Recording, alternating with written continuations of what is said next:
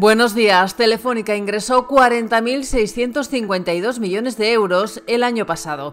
En un minuto les ofrecemos las principales cifras de los resultados que acaba de presentar la operadora. Además, Pepe Bravo, redactor de Empresas de Expansión, nos va a contar las claves de la próxima salida bolsa de Puig y les hablaremos de los planes de Santander para construir un rascacielos en Miami.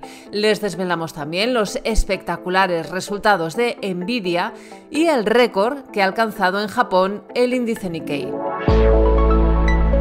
Telefónica obtuvo en 2023 unos ingresos de 40.652 millones de euros. Así consta en las cuentas que la operadora acaba de comunicar a la CNMV. La compañía mejoró sus ingresos en un 1,6% en relación con las cifras de 2022. No obstante, registró unas pérdidas contables de 892 millones de euros tras la provisión del plan de reestructuración de Telefónica España y el deterioro del Fondo de Comercio en su filial de Reino Unido. El beneficio antes de impuestos fue de 1.473 millones de euros. Telefónica avanza que en junio se pagará la segunda parte del dividendo de 30 céntimos de euro con cargo a 2023. Puig, la multinacional española de perfumes, moda y cosmética, protagonizará en la próxima primavera la mayor salida bolsa en España de los últimos 10 años.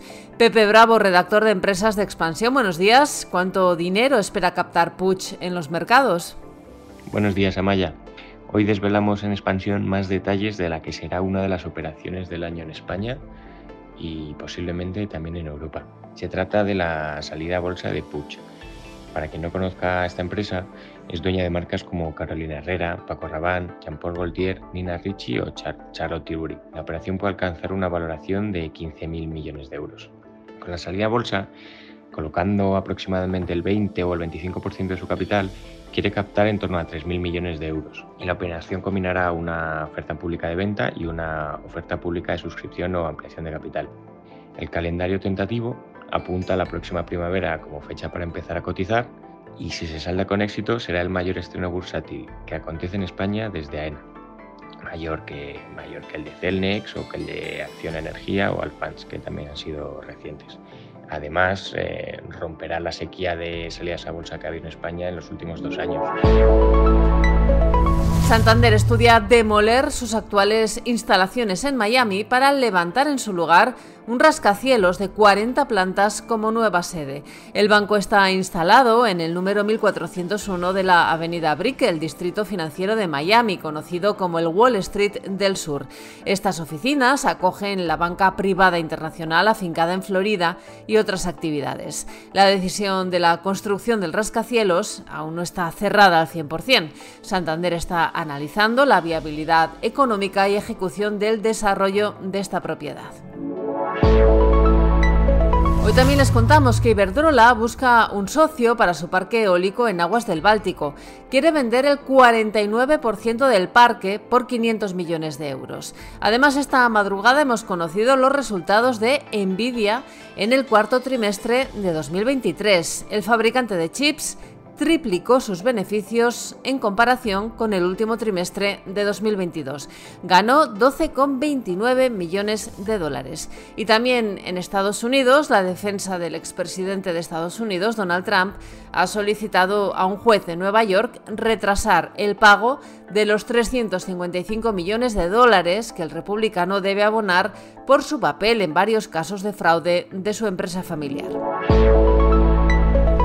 Tras la tractorada de ayer en el centro de Madrid, hoy continúan las protestas de los agricultores que pretenden bloquear el puerto de Algeciras, entrar con cientos de tractores en el puerto de Valencia y han convocado también una manifestación en Zaragoza.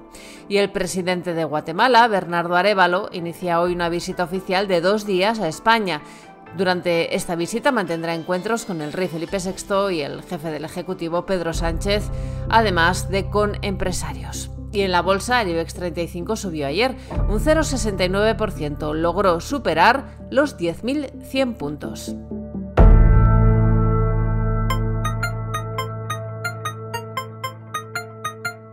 Financial Times abre su edición de hoy con los resultados de Nvidia y apunta que superaron las expectativas del mercado, que ya eran elevadas.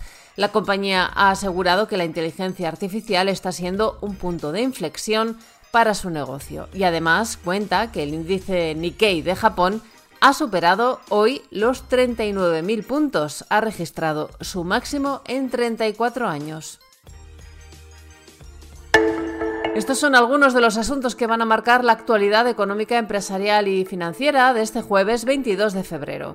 Soy Amayor Maichea y han escuchado La Primera de Expansión, un podcast editado por Raquel Moreno y dirigido por Amparo Polo. Nos pueden seguir del lunes a viernes a través de expansión.com, nuestras redes sociales y las principales plataformas de podcast.